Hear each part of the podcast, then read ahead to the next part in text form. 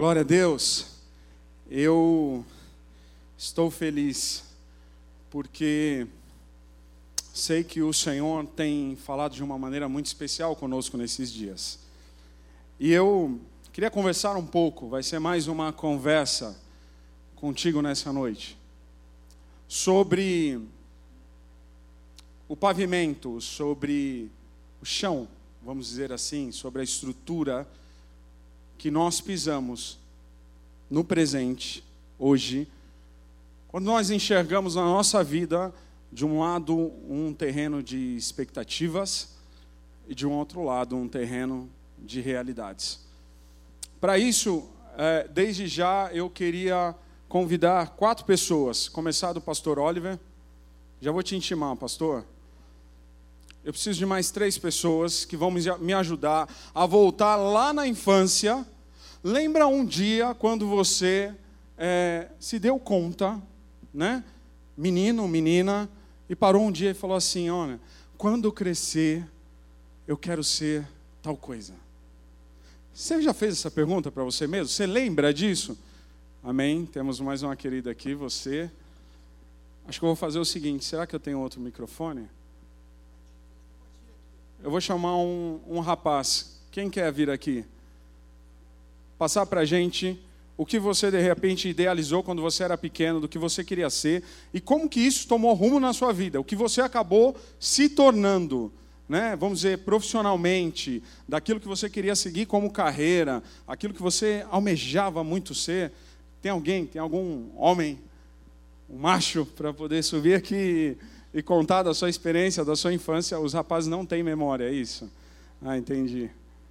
Tem alguém? Voluntário. Isso aí, glória a Deus. Pode vir aqui. Eu vou arrumar uma. Pega uma cadeira, cara, ali, por favor. É que eu vou sentar ali. Aí tem mais um mic aqui. Glória a Deus. Vamos formar um time. Pode colocar aqui, ó. Não, fica aqui do meu lado. Glória a Deus. Acho que o seu mic está ligado. E a gente vai ficar aqui, vamos conversar um pouco. Vocês vão fazer parte da conversa, tá? Fiquem à vontade. Estamos em casa nessa noite porque a nossa casa é a casa do Senhor, amém? É, eu estava pensando sobre essa mensagem e, e, e algo que veio de cara assim para mim na minha lembrança foi a questão do astronauta. Meu, sabe aquela visão da gente pequeno? E aí você assiste aqueles desenhos que não tem praticamente mais hoje. Quem lembra do Space Ghost? É, eu assisti. E, e aqueles desenhos que mostravam muito o cenário do espaço, a espaçonave, o foguete, aquela visão de grandeza, de ir para um lugar desconhecido, ir para um lugar que nós sabíamos que era muito diferente da nossa realidade. A infância, ela traz esse cenário lúdico para a gente. Possibilidades incríveis em que a gente não mensura a distância, a dificuldade, aquilo que de repente a gente vai ter que passar ou ter para poder chegar até lá. A gente fala que a gente vai ser e acabou. E eu, e eu, e eu me lembro muito disso. É, eu acho que a minha primeira lembrança era a respeito disso, de ser um astronauta ou um piloto de avião. Eu sonhava de pegar um caça assim, voar e atravessar países, continentes e tal. Mas eu queria ouvir de vocês. Começando de você, Janine. Você tem, tem uma. É, eu já falei teu nome, né? Eu pedi para você se apresentar para a igreja, mas é, pode fazer isso tranquilamente. Mas assim, você lembra dessa, dessa memória de você olhar e falar assim, olha, quando eu crescer eu quero ser tal coisa, rapidamente falando como que isso foi se moldando ao longo da sua adolescência e o que você faz hoje, o que é a Giannini hoje? Trabalho aqui no UP, fazendo as mídias, por isso que vocês me veem o tempo todo no celular, tá, gente? Não é WhatsApp, não. É, quando eu era pequena, eu sou de Minas Gerais, vim de lá há 10 anos para trabalhar em São Paulo. E eu sempre tinha aquela vontade no meu coração de ser modelo. Queria porque queria. E aquela coisa de. As pessoas que estão de fora, elas veem essa profissão com muito glamour, é tudo muito fácil, é muitas viagens, são muitas coisas. E eu tinha aquele sonho, né? Eu queria ser modelo. e me tornei modelo. É, trabalhei nessa área durante uns 17, 18 anos. Eu comecei bem novinha, mas o cenário que eu vi era muito diferente daquele que eu via na televisão, nas revistas. É, foi uma vida complicada, principalmente por eu ser cristã. Eu nasci num lar evangélico e conduzir essa carreira como modelo, sendo cristã, para mim foi muito difícil. Eu sempre tinha que pegar os caminhos mais longos, porque eu não me dobrava a certas coisas, eu não negociava os meus valores. Então foi um tempo de muita renúncia, foi um tempo de bem difícil. E hoje eu, sou executiva de contas, eu trabalho numa empresa de tecnologia. Semana que vem tem testemunho, né, pastor Oliver, desse meu trabalho.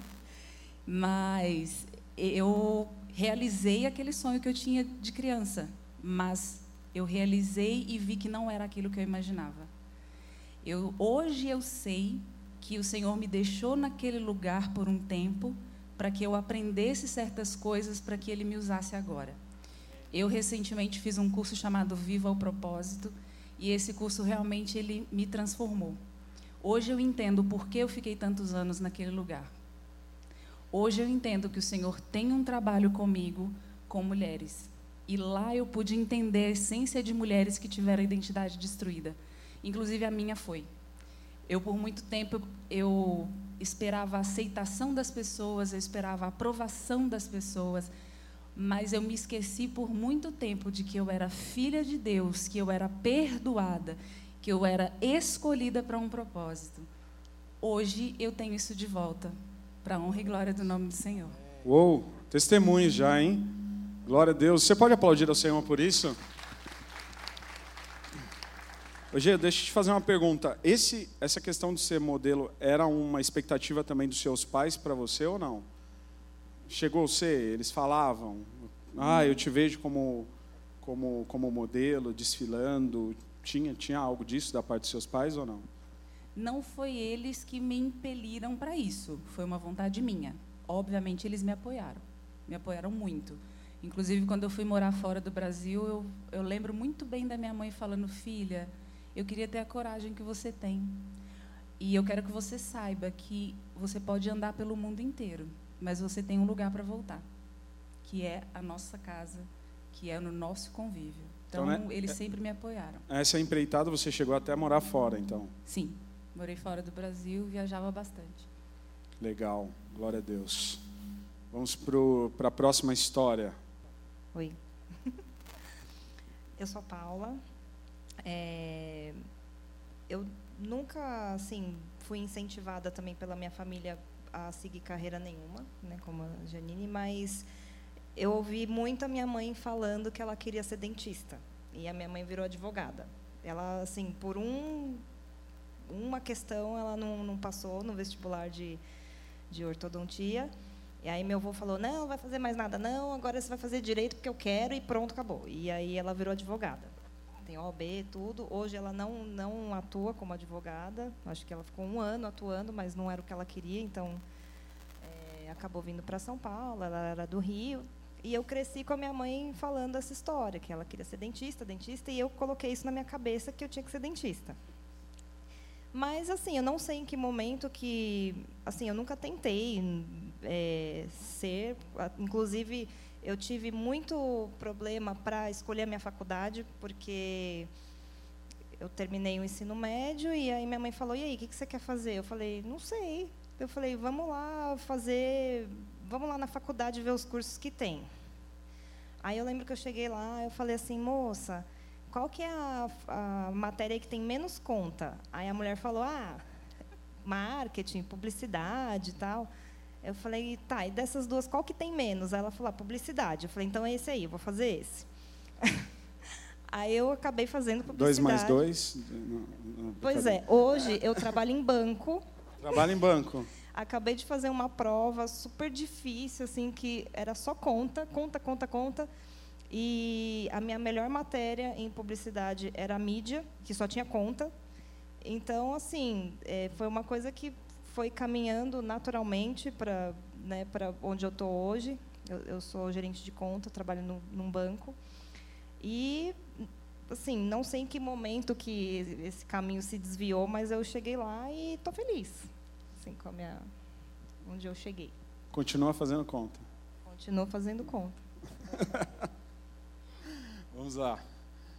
É, boa noite, sou Eduardo, Eduardo Silva.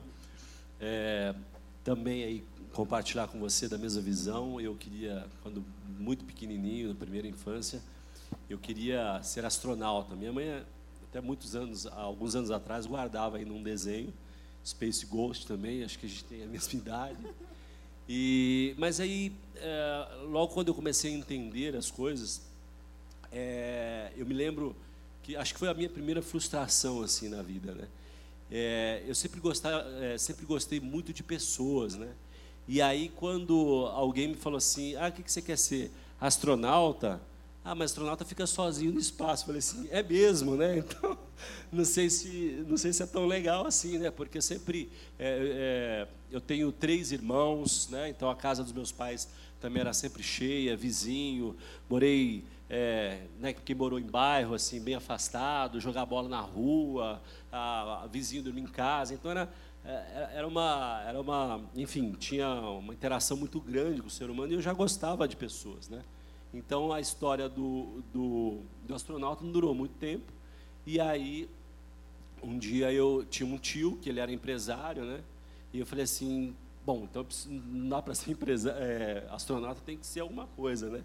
Pensar alguma coisa. E aí foi quando surgiu a, o, o, desejo, o sonho de ser empresário. Né? Empresário, você escreve a sua história, né? tem a questão da grana envolvida, uma série de desafios. Né?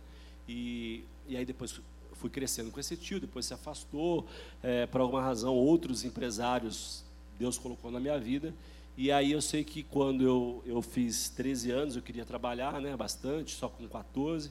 Mas eu sei que eu trabalhei, acho que algo em torno aí de dois, três anos como funcionário e depois eu já virei empresário e, e estou nessa nessa jornada hoje, né? E é, é onde a oportunidade também de continuar gostando de pessoas, interagindo com pessoas.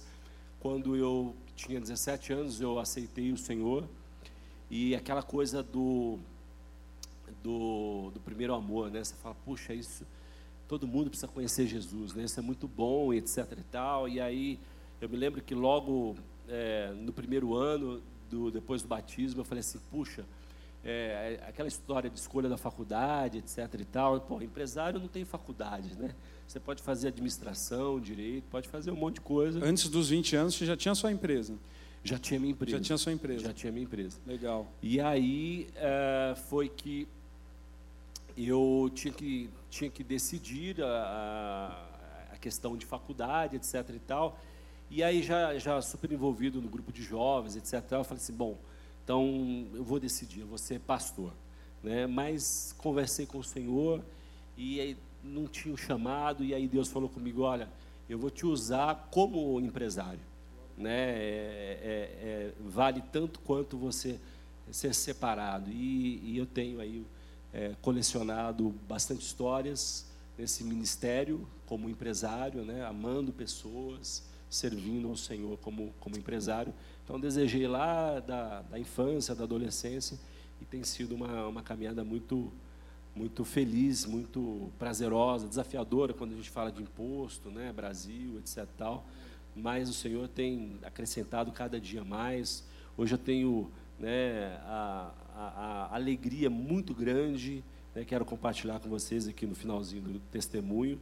Um cara que eu oro por ele há 10 anos, né?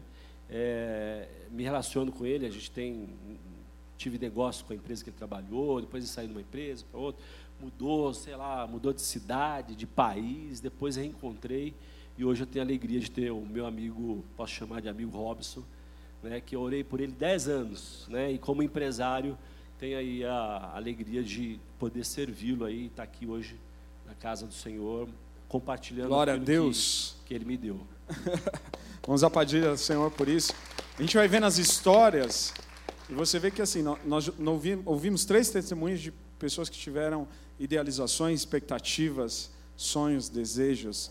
É, a vida começou a caminhar de uma tal maneira que acabaram acontecendo outras coisas. Hoje elas fazem, são é, e se realizam profissionalmente de coisas que é, não foram o seu início. Nós temos mais dois testemunhos ali. Será que esses dois últimos vão ser daquele que. Sabe aquela pessoa que tem cinco anos e fala, ser tal coisa, e ela se torna tal coisa? Será que a gente vai, é, nesses dois aqui, de repente, ouvir algum desse tipo, desse testemunho, né? Vamos lá. Não? Deu? Então faltava força na voz, gente. Meu nome é Marta Rodrigues. É, eu nasci e cresci no interior da Bahia com a minha família. E, vim de uma família bem humilde. Os meus pais eles são semi-analfabetos. E desde sempre eu via na minha casa que você tinha que crescer para ser alguma coisa, você tinha que estudar para ser alguma coisa. E sempre foi o que eu ouvia dos meus pais.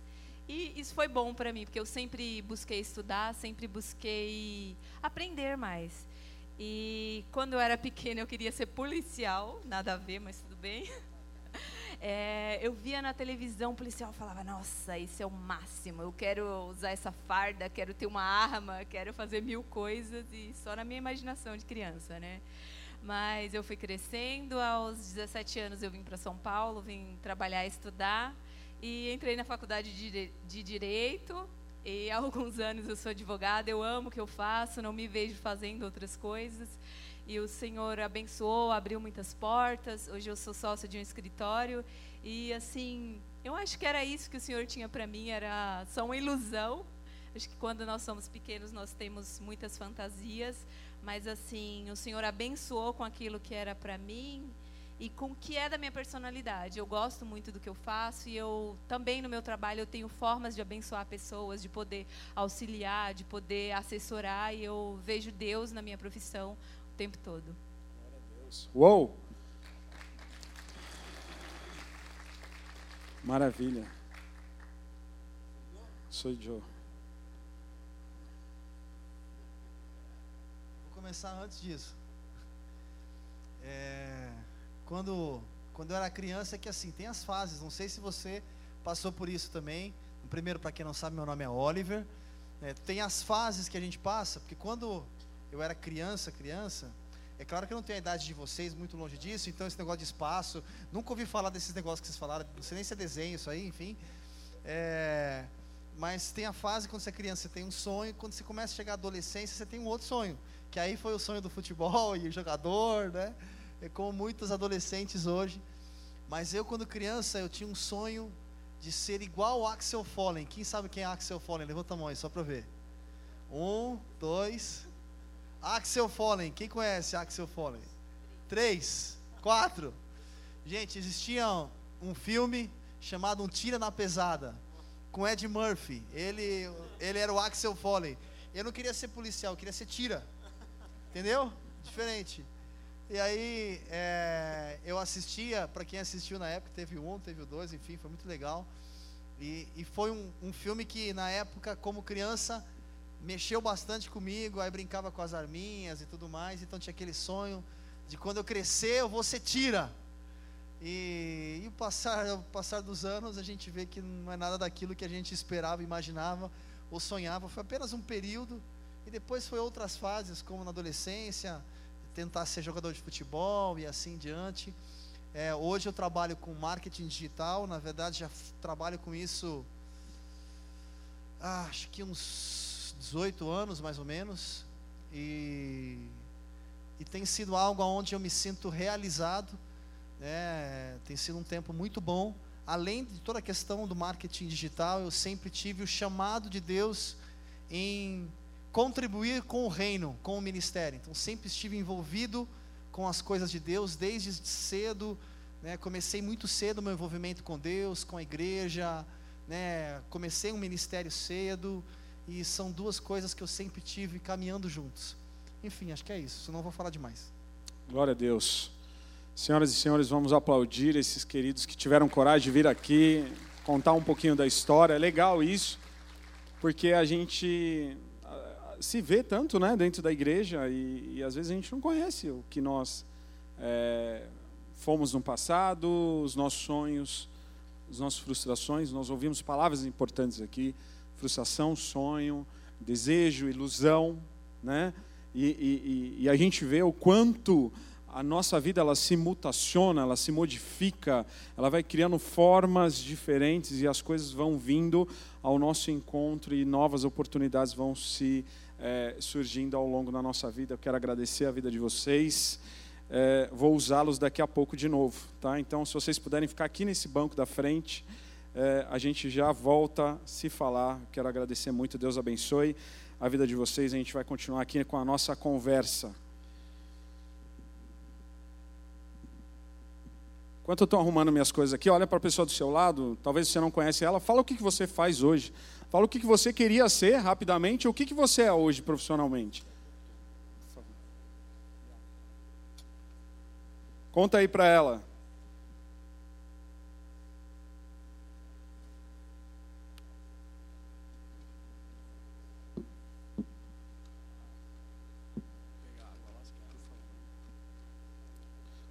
Por falar nisso, eu, eu, eu ainda estou curioso com essa coisa.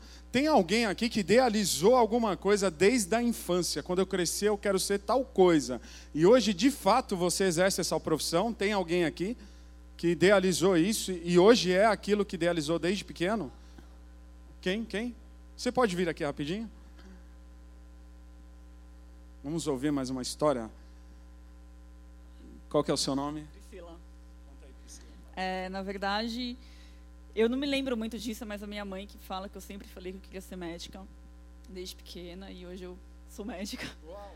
Consegui fazer, fazer medicina, me especializar.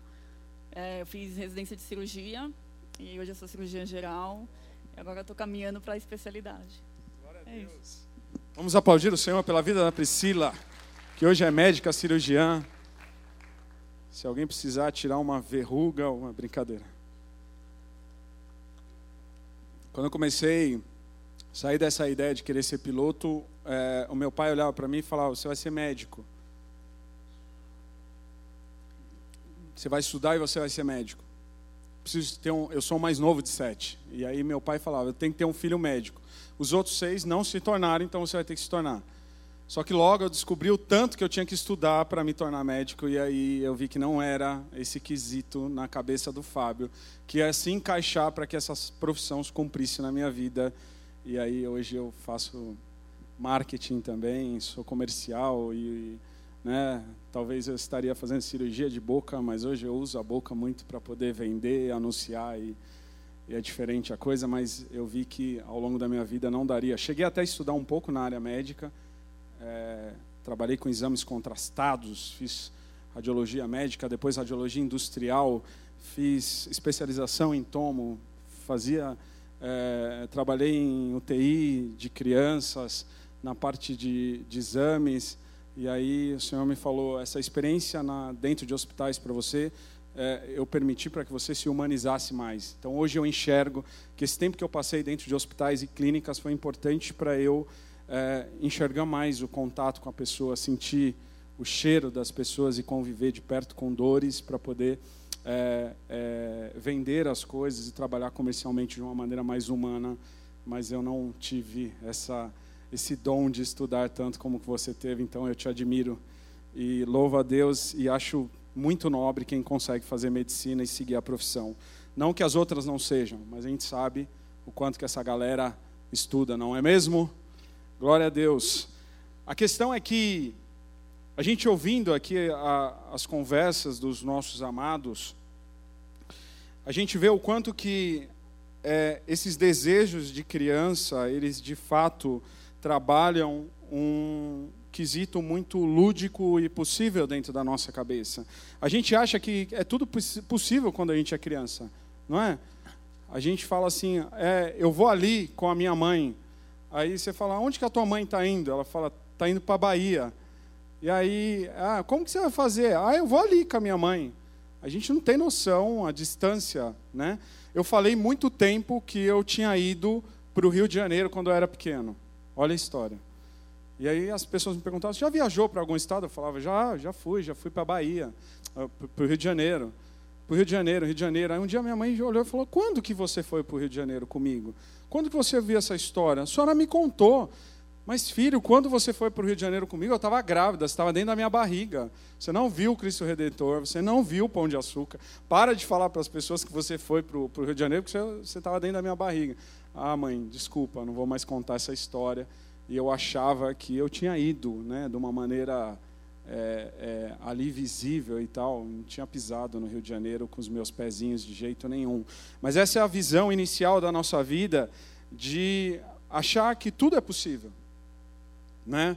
que desejar de repente ser um astronauta é tão tranquilo quanto comprar um pirulito, quanto brincar na rua com as crianças.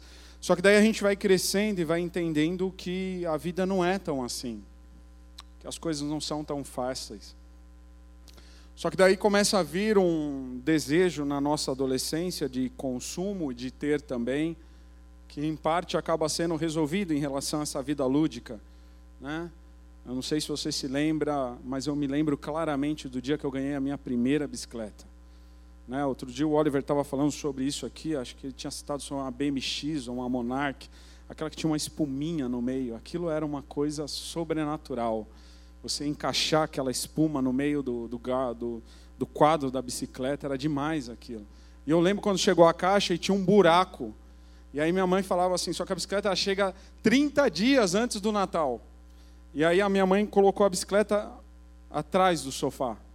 E ela falava, não ouse abrir essa caixa. E aí eu lembro que tinha um buraco, que é onde eles pegavam para trazer a bicicleta, né?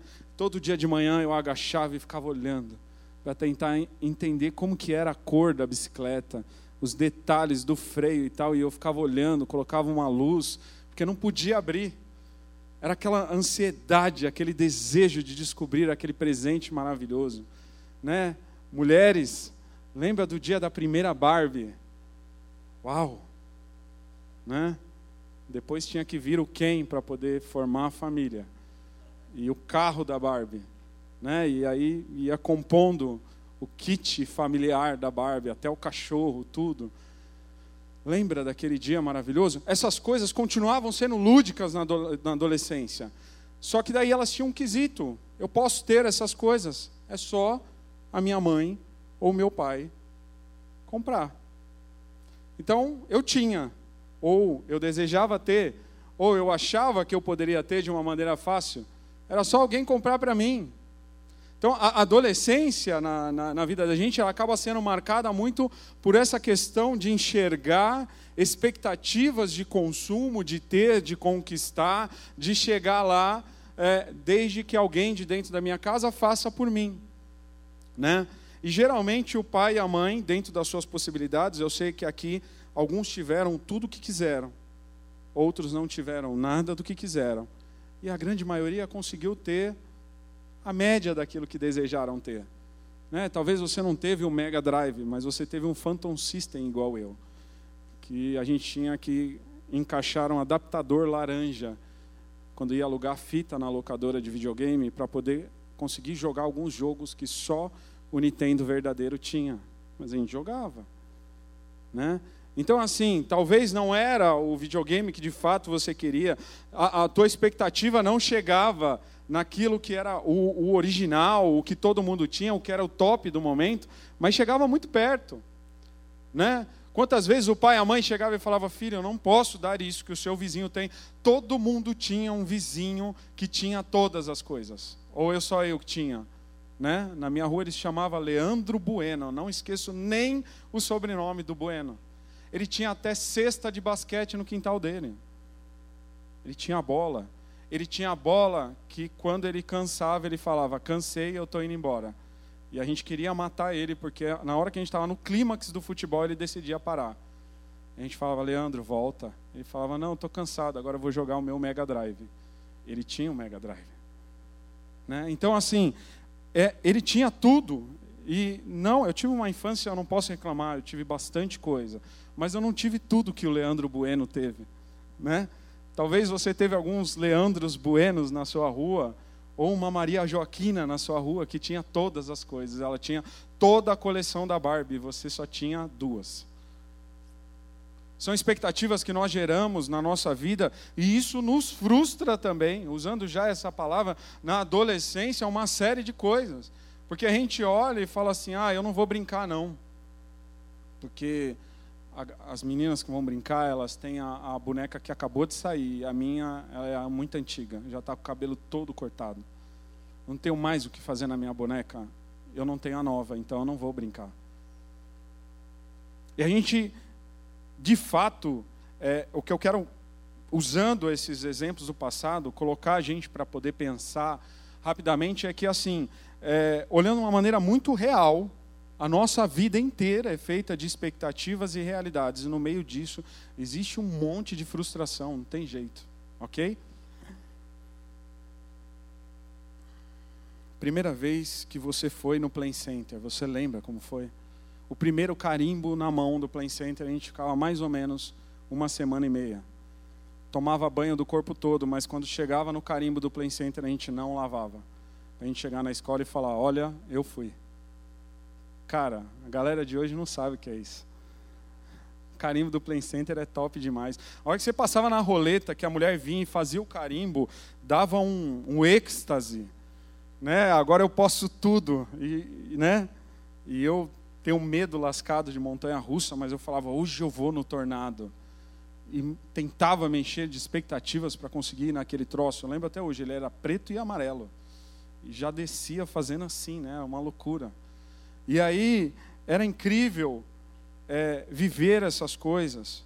A primeira viagem de formatura, o primeiro namorado, a primeira namorada, o primeiro beijo tem gente que não esqueceu até hoje. Eu não sei como foi o seu primeiro beijo. Tem o primeiro beijo de muita gente que foi drástico. Aquela coisa que a pessoa olha e fala assim: ah, fulana está ali, vai lá, quer ficar com você.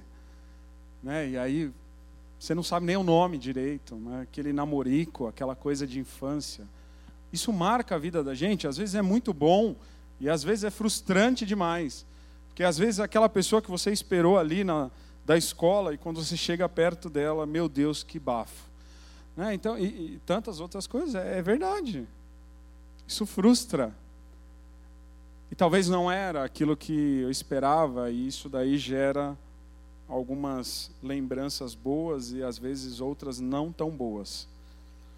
O fato é que a gente passa essa fase de adolescência muito enérgica, vibrante, eu quero tudo, eu posso tudo, e acaba entrando numa juventude muito real. Você vê que alguns flashes aqui a respeito da juventude já nos coloca para poder encarar aquele momento de decisão, né?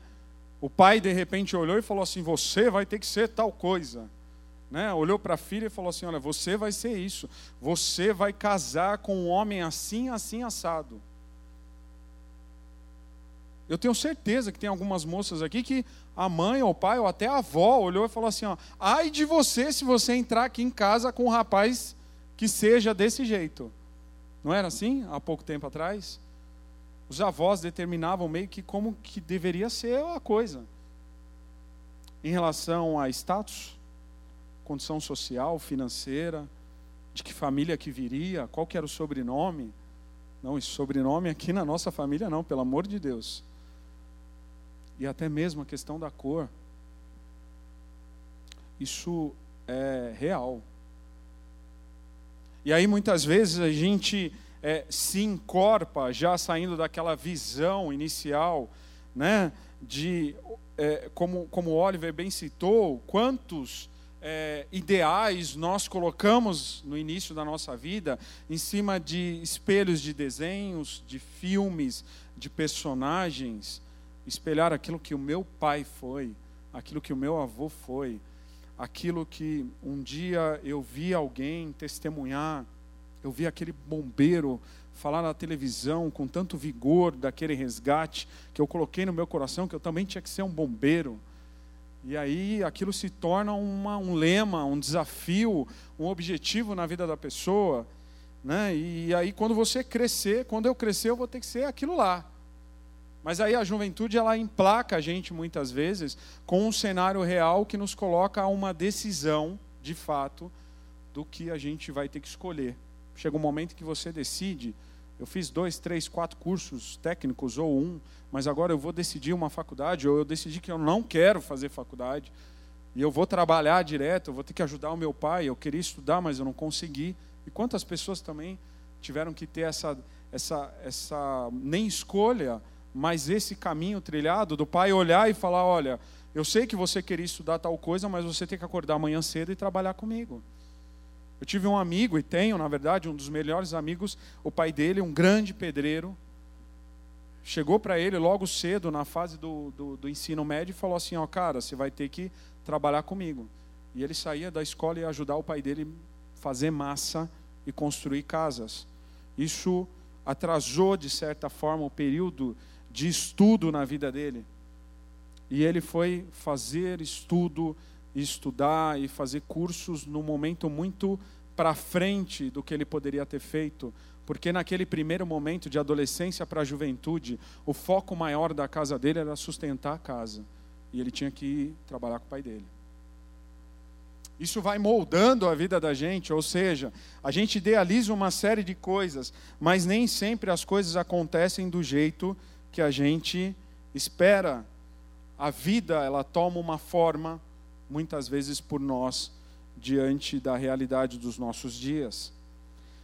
Isso daí mexe muito com dois aspectos que eu quero colocar de expectativas: expectativas externas e as expectativas internas.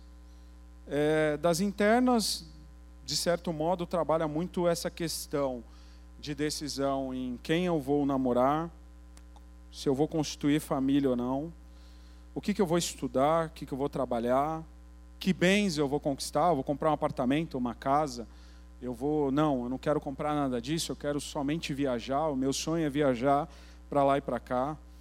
Aonde que eu vou decidir ficar? Se eu vou ficar na casa dos meus pais, ou se eu já vou tomar meu rumo. De repente eu estou numa cidade que não tem as condições que eu preciso ter para poder desenvolver minha profissão. Então eu vou ter que sair da minha terra natal e vou ter que ir para São Paulo, vou ter que ir para um outro lugar se eu quiser conquistar aquilo que eu almejo. E quantas pessoas aqui no UP, aqui na IBP vivem essa realidade e já viveram essa realidade. Deixaram seus pais em outros estados, como a Marta bem colocou, né? Veio da Bahia, e hoje estão aqui conosco na IBP porque vieram aqui conquistar os seus sonhos, estudar, trabalhar e etc. De seguir, decidir a quem vai seguir. A gente começa a entender na juventude uma série de coisas. Muitos ficam por muito tempo seguindo bandas, né? Então o cara ele sai daquela fase da adolescência, ele descobre o ACDC, ele descobre o Bon Jovi, a menina descobre os Backstreet Boys e ela passa cinco anos da vida dela sendo fã e na vida só tem aquele pôster, não tem mais nada, né? Só tem o ideal daquela banda. Isso acontece. E de repente passa lá na frente, você olha para trás e fala assim: Meu Deus, eu fiquei tanto tempo dedicando horas e horas da minha vida àquela banda, àquela tribo, né? Talvez nós temos aqui algumas pessoas que foram clubbers que andavam coloridos pelas ruas de São Paulo. Tênis Adidas, laranja fluorescente com rosa. Não vou chamar você aqui à frente, fica tranquilo. Mas isso aconteceu. Várias modas que nós seguimos na nossa juventude. E aí, de repente, você olha para trás e fala assim: Isso foi muito bom, eu gostei, eu gostava daquilo que eu seguia. Ou, meu, isso foi uma grande perda de tempo. No momento que eu decidi ser isso, passou, foi uma experiência, foi uma moda, foi um tempo. Então a juventude vai marcando essas essas coisas na nossa vida e ao mesmo tempo fica emplacando aí de uma maneira um pouco mais entonada as expectativas externas sobre nós.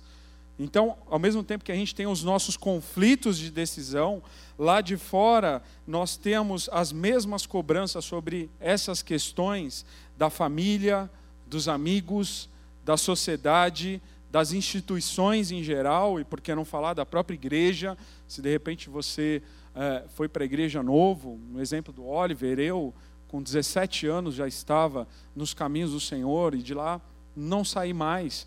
Então, é, muitas coisas, as próprias pessoas da igreja olhavam para mim e falavam, cara, eu espero que um dia você vai ser tal coisa. E eu olhava e falava: Amém. Se Deus tiver isso para a minha vida, assim eu serei. Então, as instituições, o meio em que a gente vive, começa a gerar expectativas sobre nós.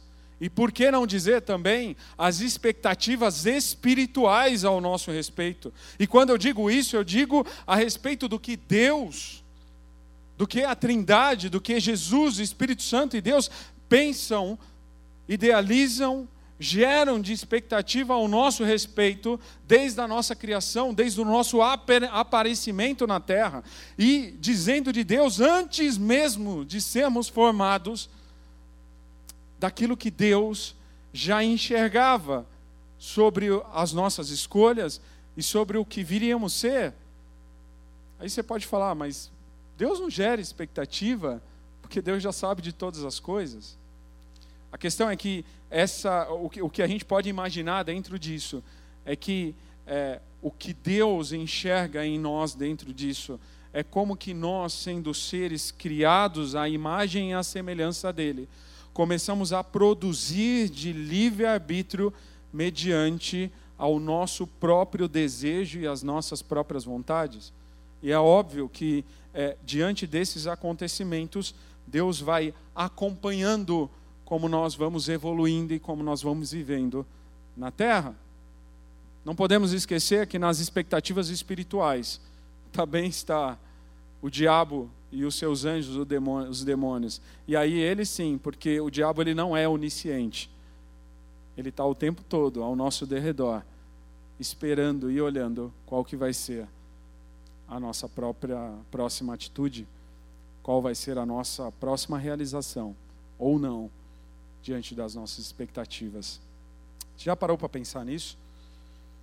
Que o diabo ele não dorme que ele está o tempo todo esperando aquilo que você vai fazer ou deixar de fazer para a sua vida, da sua vida, pela sua vida, porque isso influencia demais em relação a tudo que ele gera de estratégia para roubar, matar e destruir.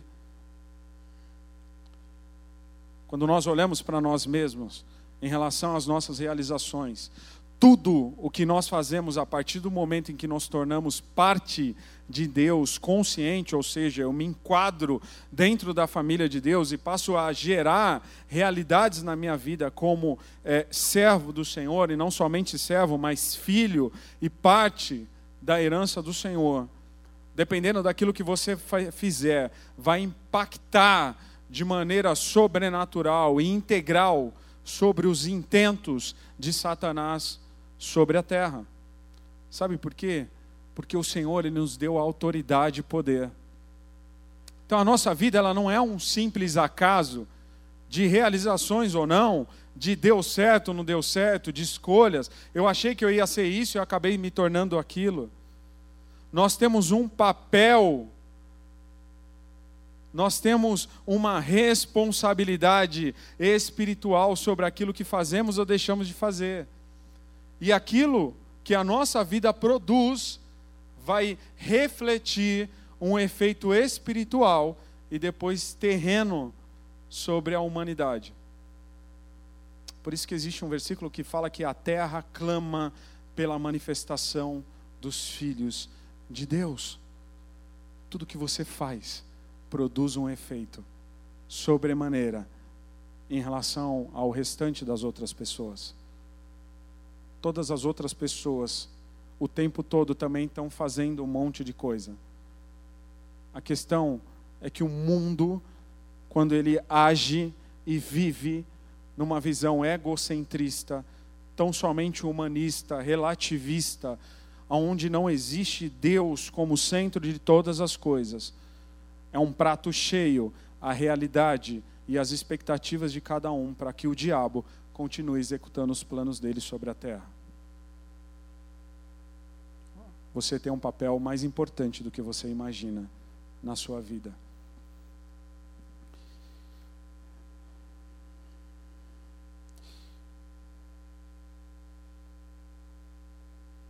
Quando a gente pensa sobre essa questão de idealismo sobre como que vai ser a minha família,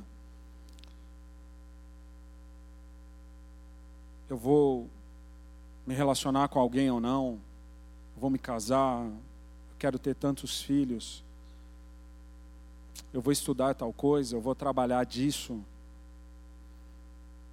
eu vou viajar, eu vou morar em tal lugar, não, nesse lugar eu não quero. A gente, de fato, como os testemunhos que foram passados aqui, molda uma realidade de vida que somos nós hoje. Hoje, nós somos um monte de coisa. Nós temos aqui em nosso meio pessoas que idealizaram que se casariam com 25 anos ou 30. Pessoas que idealizaram que meu marido ele vai ter os olhos cor de mel. A minha esposa, o cabelo dela vai ser todo encaracolado. E essa pessoa vai ser assim, vai ser assado. Eu, quando eu tiver 30 anos, eu vou ter um opalão. Seis boca. Eu, quando fizer 35 anos, vou fazer a minha primeira viagem para Disney. Eu, quando tiver 45 anos, já tenho que estar aposentado, não quero mais trabalhar já tem que estar realizado profissionalmente. Eu vi isso esses dias de um rapaz, inclusive. Falou, com 45 anos eu não trabalho mais. É, rapaz. O que ele vai fazer depois, né? A gente vê pessoas que se aposentam com 60 anos, falam assim, eu só vou viajar agora. O cara faz três viagens, monta uma oficina na frente da casa dele, né? Ele não aguenta ficar parado, ocioso. Né? A vida segue, a vida segue. Tem muita coisa na sua vida, na, na minha lá para frente. Tem muita coisa para a gente realizar. Quantas coisas a gente determina como que vai ser e tal, mas às vezes acontece. E eu acredito nisso. O, a minha conversa contigo nessa noite não é o fato de que pode ser errado nós idealizarmos determinadas coisas sobre as nossas vidas, não. Não é errado também, talvez, se nós não as realizamos. Ou seja, se eu estou aqui no meio, pode existir do meu lado uma série de realidades e realizações na vida do Fábio. E desse lado pode ter uma série de expectativas que um dia eu gerei na minha vida e eu ainda não realizei. O fator não é abrir um time aqui de discussão sobre o que eu realizei ou você realizou, o que eu ainda vivo de expectativa, e você vive de expectativa, mas se eu estou pisando aqui agora, eu estou vivendo, estou é, é, tendo que lidar com uma série de realidades que muitas vezes elas vieram até mim, eu não as provoquei. Como eu estou diante dessas realidades? É isso, é nesse ponto que eu quero tocar. O fato de de repente você ter idealizado como que seria o seu relacionamento futuro, como que seria o seu casamento, quantos filhos você teria que ter, como que seria a sua vida amorosa e chegar hoje é dia 4, dia 4 de outubro de 2019, e nesse prezado momento, presente momento, enxergar e falar: não é essa a realidade que eu vivo hoje.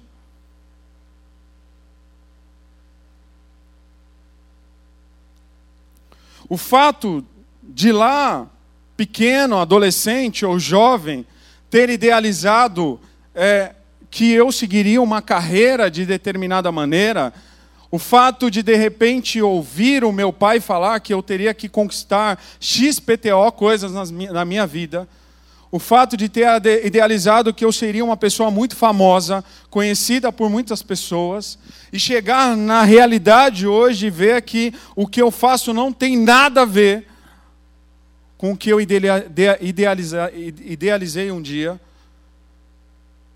e que talvez eu vivo a duras penas de ganhar muito menos do que eu imaginei que eu ganharia. Ou não.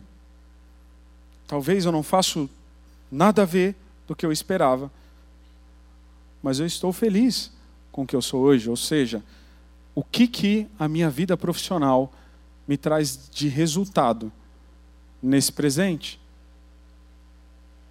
Eu sonhei que eu ia morar no Canadá com 20 anos. Só que dia 4 de outubro eu estou aqui em São Paulo.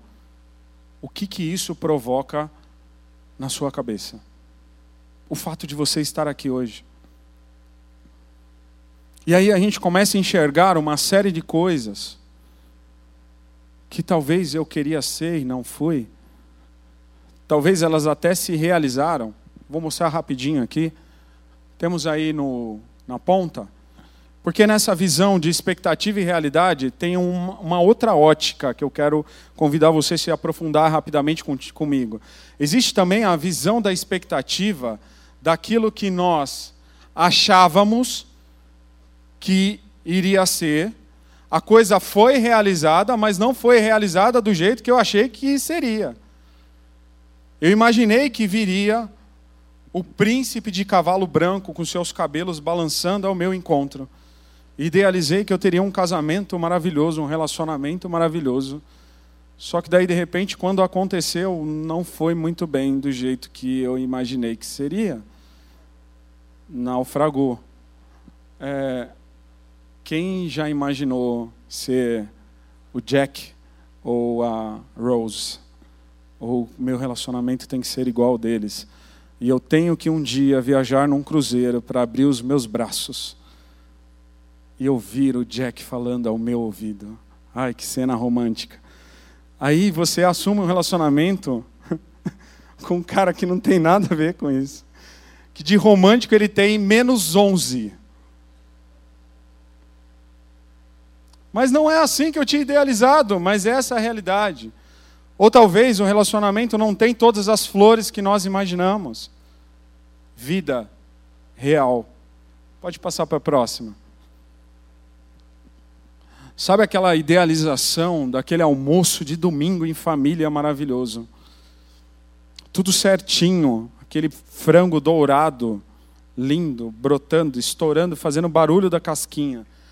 E aí, quando chega a realidade de domingo em casa, talvez não tem nada a ver com aquilo que eu idealizei. Vida real. Pode ser assim também. A expectativa daquilo que se realiza pode não ser aquilo que eu um dia imaginei para a minha vida. Pode passar para a próxima. Sabe aquela visão familiar do casal indo fazer compras? com os filhos bonitinhos de cabelo penteado, dizendo: Não, pai, se o senhor não quiser que eu compre Nutella, eu não vou querer. Fique tranquilo, vamos comprar somente escarola. E aí a realidade muitas vezes não é tão fácil assim. É mercado com fila, tendo que ficar com o filho e, e, e fazer aquela loucura toda, porque enquanto isso a sua esposa está trabalhando. E ela fala: quando chegar em casa, eu espero que você tenha comprado o bife e o óleo, senão não vai ter mistura hoje. Né? Pode passar para a próxima aquele filho lindo que eu quero ter, dedicado na escola. Oh, meu Deus, chegar. O menino está até orando em línguas antes de começar a fazer as lições de matemática. Né? E, e de repente não é. Realiza-se o sonho de ter o filho, mas muitas vezes, até mesmo estando dentro da igreja, a minha realidade com a minha prole não é aquilo que eu imaginei que seria. O meu filho não está ali sentado bonitinho na igreja. Eu tenho que ter é, uma vida de oração e jejum para que esse menino, essa menina, fique nos caminhos do Senhor e tenha uma vida com o pai e a mãe e não se perca nesse mundo. Já parou para pensar nisso? Você aí que está sonhando com seu é, noivo, a sua noiva, depois do seu casamento, depois do seu casamento, a sua vida em família e o seu filho lindo e maravilhoso, ele pode ser um anjinho estudioso dedicado, mas de repente ele pode não ser essa criança. Vamos passar para a próxima. Aquele passeio legal também em família. Ele pode muitas vezes não ser aquilo que nós idealizamos. Pode não ser ali na figura, né, sempre um ideal, muitas vezes de filme, em que a minha família ela tem que ser toda impecável, minha realidade de casamento, relacionamento, namoro, noivado, a minha realidade de filhos, a minha realidade de família, pode não ser no dia a dia aquilo que eu esperava. Os meus passeios com os meus filhos podem ser diferente daquilo que eu imaginei que seria, até mesmo para poder apresentar para a sociedade. E aí eu tenho que viver uma vida com os meus filhos que talvez vai ser muito mais a cara deles do que aquilo que um dia eu idealizei para mim, os meus desejos pessoais, os meus eus, talvez não podem acontecer do jeito que eu esperei. Pode passar para a próxima. Olha aí o pai e a mãe dando comida para o filho de uma maneira tranquila. Na maioria das vezes é um tormento para conseguir alimentar um filho. E é um desafio a vida em casal e depois passa a ser um desafio a vida com um filho dentro de casa. A vida real, ela é bem diferente daquilo que muitas vezes nós idealizamos. Nós temos mais um só? Mais um slide? Dois, pode passar o penúltimo, por favor. E aí, por fim, a gente pode ter essa expectativa de estar na praia, eu e você, você e eu. Só que talvez hoje eu estou olhando para o horizonte sozinho. Isso não quer dizer que você esteja frustrado, esteja triste. Isso não quer dizer que isso seja ruim, de maneira nenhuma. Mas na maioria das vezes nós idealizamos aquele cenário de cima e esquecemos que nós podemos ser felizes também no cenário de baixo. Quem disse que estar sozinho é ruim? A questão é que isso provoca alguns resultados. Alguns são mais assertivos, outros não. Alguns resultados se tornam áreas na vida da gente em que a gente vive numa região de muita expectativa, outras pessoas conseguem viver numa zona de bastante realidade. Outras pessoas conseguem viver num cenário de bastante certeza, paz, segurança, realização própria, realização e capacitação em Deus, ou seja, independente de eu estar vivendo hoje do jeito que um dia alguém idealizou por mim, ou eu mesmo idealizei, eu estou feliz do jeito que eu estou. Agora, tem gente que nesse exato momento está num terreno de medo, de frustração, de angústia, de perda, de roubo, de ter sido enganado por alguém, de ter perdido tempo na vida, de ter sido enganado até por si próprio aquilo que eu fiquei tanto tempo fazendo só fez eu me frustrar, eu chegar a uma situação da minha vida que eu estou me sentindo perdido, infeliz, eu não consigo me encontrar. Talvez acabo até cedendo a uma vida de pecados, de soluções rápidas de realização e fico diariamente patinando, repetindo os meus mesmos erros, vivendo todo dia como se fosse o mesmo dia, frustrado infeliz. Ou seja, qual é o terreno que você está hoje? Diante das suas expectativas e diante das suas realizações. Eu queria que você se colocasse em pé agora. Nós já vamos terminar, mas antes eu queria fazer um convite para você. Desde já, já começar a pensar sobre essas questões na sua vida. Talvez um dia os seus pais foram muito duros com você e te pediram coisas que você sabia que você não conseguiria entregar. Talvez a mídia, a sociedade, a própria igreja que você fazia parte, outros parentes, amigos, apontaram o dedo e falaram: você vai ter que ser isso quando você crescer. Sua vida vai ter que ter esse formato. Se o seu pai e a sua mãe foram desse jeito, você também tem que ser. Talvez hoje você está vivendo uma vida sustentada, feliz e realizada dentro do que você é. É fato que nós vamos cotidianamente, ao longo de toda a nossa vida, enfrentar ainda muitas frustrações. A questão é que nós estamos vivendo dias em que as pessoas estão dando cabo das suas vidas porque simplesmente elas não têm alicerce para viver diante das suas frustrações. Porque eu não consigo conviver com as minhas expectativas não realizadas. E as minhas realidades hoje me sufocam. Você sabia que existe um dado gigantesco de japoneses jovens que se suicidam quando eles não conseguem passar nas universidades que os seus pais determinam para eles? E acaba sendo uma honra de família tirar a própria vida para que você não manche naquela linhagem familiar como alguém que não conseguiu alcançar aquela profissão. Isso é triste demais. O que é você hoje?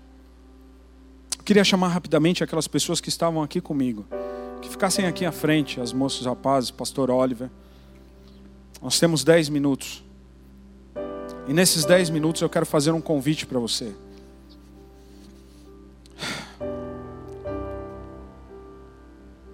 Talvez não teremos na nossa vida mais ou menos frustrações do, qualquer, do que qualquer pessoa que não é cristã. O que eu quero fazer, convidar você a pensar, é que o pavimento que nós estamos é que vai determinar a diferença das nossas vidas em relação a essas pessoas. O chão que nós pisamos é o que vai nos sustentar no dia que eu olhar e falar assim: ah, eu não consegui realizar isso na minha vida.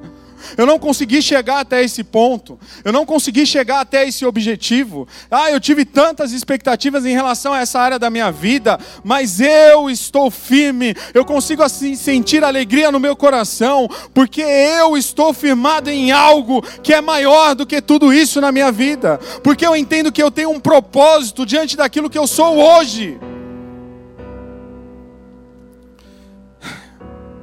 Se eu não tiver fé, eu não consigo viver desse jeito, e essa é uma das palavras que eu quero colocar, que é o firme fundamento sobre a vida do cristão que consegue viver diante das suas expectativas e realidades.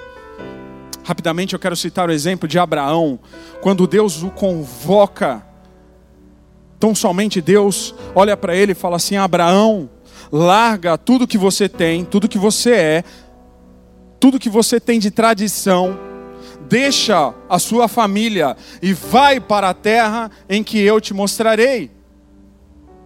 A palavra do Senhor diz que ele teve fé e correspondeu imediatamente diante daquela solicitação de Deus. E olha, não sei se você sabe, mas Abraão ele era pagão. Ele vivia na terra de Ur, que era uma terra adjacente às realidades de Babilônia.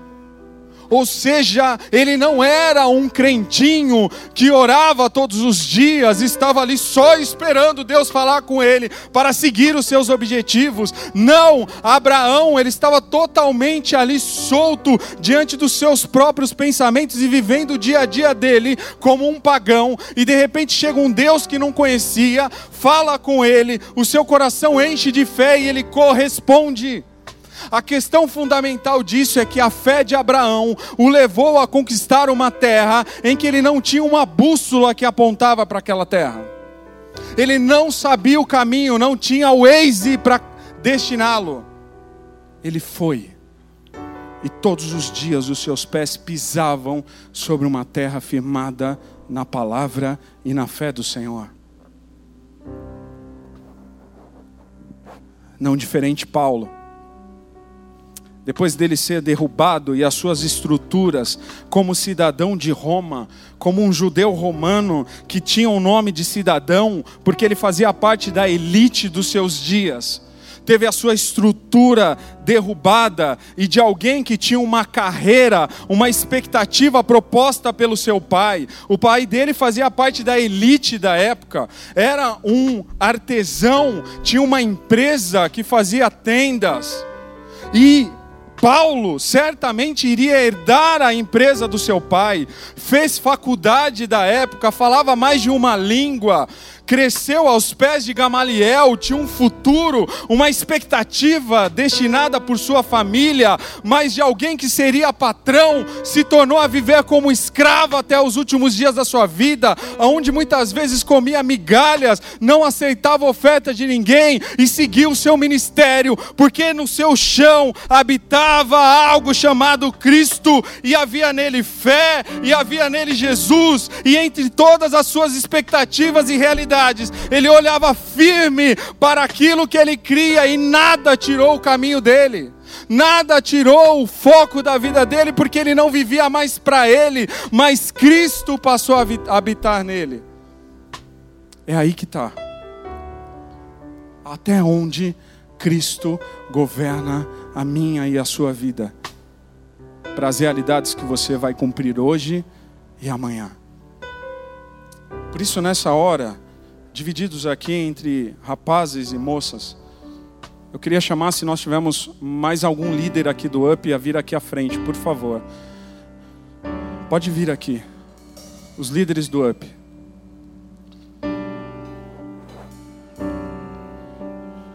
Quando um dia nós aceitamos a Jesus e falamos assim: Senhor, eu te aceito como Senhor e Salvador da minha vida nós podemos determinar isso sobre todas as realidades da nossa vida de uma maneira.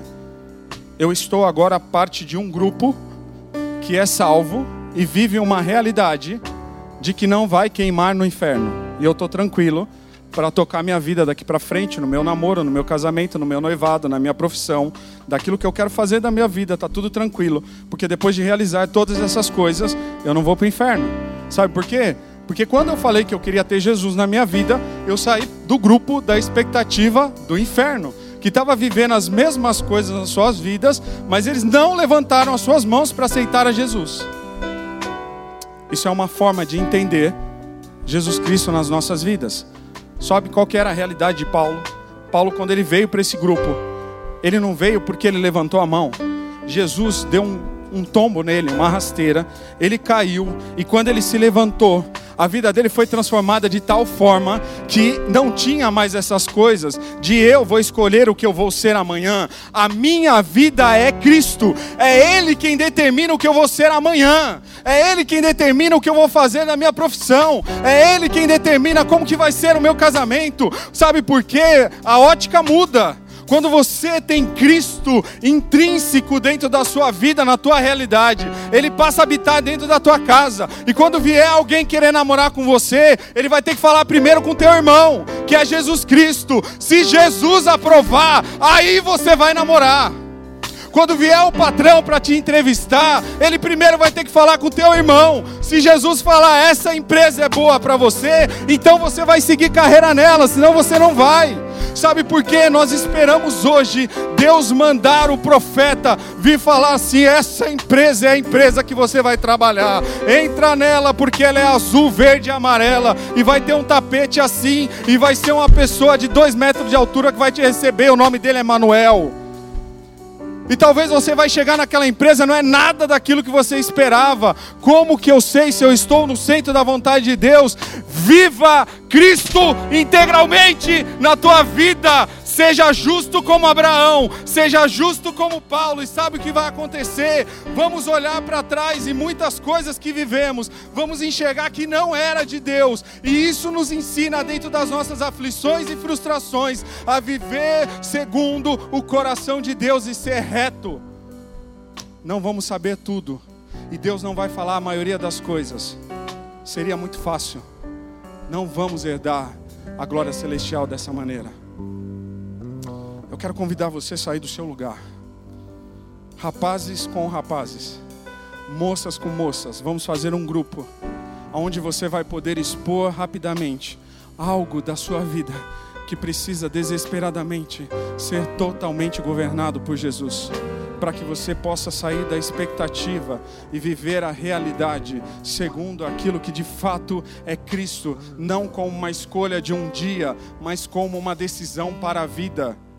Nós temos que sair da ótica do eu quero Jesus no dia que eu quero, para Jesus agora é a razão da minha vida, e é Ele quem vai determinar todas as coisas, e o meu pavimento será Ele.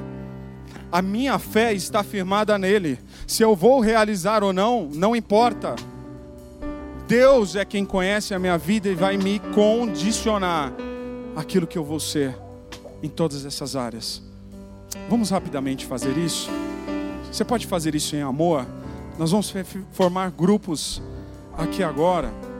Eu quero convidar todos. Vamos ter um momento de abrir o nosso coração. Depois a gente vai se espalhar um pouquinho mais. Você pode sair do seu lugar e vir rapidamente diante de uma dessas pessoas. Vem aqui.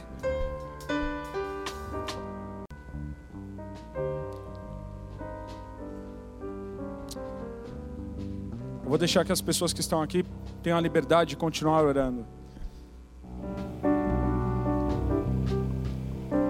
Eu quero terminar pedindo para que você repense a partir de hoje a respeito do que é ter Cristo como base da tua vida entre as suas expectativas e as suas realidades. Amém?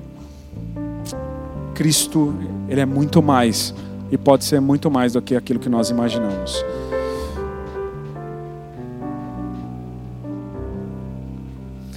Queria convidá-lo a ficar de pé nessa hora. E vou te pedir para você dar a mão à pessoa que está ao seu lado para a gente encerrar. Glória a Deus. É bom estar em família, amém? É, para nós orarmos e encerrarmos, eu queria dizer algo para você, querido. Um dos motivos que a gente se frustra muito, conforme o Fábio estava ministrando, Sabe, Fábio, um dos motivos que a gente se frustra demais é que a gente coloca uma expectativa muito alta em tudo. Inclusive, até no momento como esse, a gente de repente faz uma oração e a gente acha que amanhã está tudo resolvido. Acabaram todos os meus problemas. Aí a gente coloca uma expectativa que Deus ouviu a minha oração, e Ele ouviu mesmo, e Ele respondeu, mas Ele respondeu já resolvendo tudo. A gente acha que segunda-feira já mudou tudo. E a partir da semana que vem tudo vai mudar. E até o final ano, do ano, todos os meus sonhos vão se realizar. E aí a gente se frustra. Em tudo a gente coloca uma expectativa muito alta. Eu quero te convidar a colocar uma expectativa apenas em Deus. Ao invés de você colocar uma expectativa na pessoa, no seu chefe, no seu trabalho, no seu emprego, naquilo que você vai conquistar, coloque a sua expectativa em Deus, como o Fábio falou, o alicerce. Coloca nele a sua expectativa, porque nele você não se frustra. Se você coloca a sua expectativa em Deus, você não fica esperando nada do homem. E aí você não se frustra com ele. Se ele fizer, ok. Se ele não fizer, ok. Eu não dependo dele. Eu continuo colocando minha expectativa no meu Pai, que cuida de mim e sabe todas as coisas. Que a sua expectativa sempre esteja em Deus. Posso ouvir um amém? Feche seus olhos, Pai. Nós te agradecemos. Te louvamos, Senhor, pela tua palavra, pela tua verdade. Te louvamos, Senhor, pela forma como o Senhor fala conosco e da forma como o Senhor falou conosco. Obrigado, Senhor, porque mesmo com tantas frustrações que já passamos, obrigado, Senhor, porque o Senhor sempre tem uma página nova. Obrigado, Senhor, porque o Senhor sempre tem algo novo preparado para cada um de nós, para nos dar sonhos, expectativas. Pai, por isso que a tua palavra nos garante, Senhor a tua palavra já nos garante que o Senhor tem coisas maiores do que nós podemos enxergar ou pensar. Por isso o Senhor já nos chama do que mais do que vencedores. Obrigado, Senhor. Obrigado, Senhor, porque o Senhor tem uma esperança e um futuro para nós, como diz a tua palavra. Mas a tua palavra continua dizendo nesse mesmo versículo, nesse mesmo texto, que nós temos que te invocar, te buscar Buscar-me-eis e me achareis quando me buscares de todo o vosso coração. Que a nossa expectativa esteja no Senhor. Não esteja apenas na entrevista de emprego ou na oportunidade de avançar, de viajar, de conquistar. Que tudo isso sim faça parte dos nossos sonhos. Mas que o nosso sentimento de realização não dependa de cada um dos sonhos. Que a gente se sinta realizado no Senhor que o Senhor seja o nosso alicerce, a nossa expectativa. Pai, conforme essa semente que foi lançada em cada coração, que possamos, ainda essa noite, nesse final de semana, avaliar tantas frustrações que já vivemos e sentimos, Muitos talvez se sentem frustrados porque ainda não compraram a sua casa ou seu carro, ou ainda não casaram, ou ainda não têm os seus filhos, ou talvez viveram um momento de separação, de divórcio, ou uma morte na família. Pai, independente daquilo que tentou nos frustrar, nós declaramos sobre cada um aqui a liberdade que há em Cristo, a vida que há em Cristo, e que toda frustração caia por terra toda mentira do diabo que eu não sou aceito, que eu não consegui, que eu não consigo, que eu sou isso, que eu sou aquilo, que toda mentira cesse. Eu tomo posse daquilo que Cristo falou ao meu respeito. E em Cristo eu sou mais do que vencedor. Ele já me abençoou com todas as bênçãos espirituais. Ele já pagou um alto preço no meu lugar. Nele eu tenho, eu posso todas as coisas. Posso passar dificuldade, posso ter de tudo. Nele eu posso tudo. Pai, nos ajuda a viver a tua verdade, a verdade que o Senhor já conquistou para nós. Despede o teu povo em paz. Eu te peço, Senhor, em especial aqui também, nesse dia, o Marcos que está aqui conosco, está fazendo aniversário, Senhor. Te pedimos também sobre ele, Pai, a tua graça, a tua proteção, o teu amor. E que da mesma forma, Senhor, como essa palavra que foi ministrada sobre cada um de nós, também sobre a vida dele, que ele possa viver a cada dia a tua vontade, os teus sonhos, a restauração em tudo aquilo que precisa ser restaurado.